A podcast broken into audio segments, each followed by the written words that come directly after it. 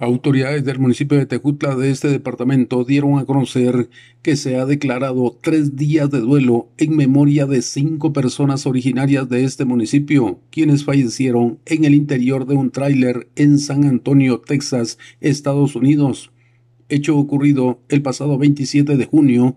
Además, se ha dado a conocer que también hay víctimas originarias de los municipios de Tajumulco, San Pablo, El Quetzal, Comitancillo y Río Blanco de este departamento.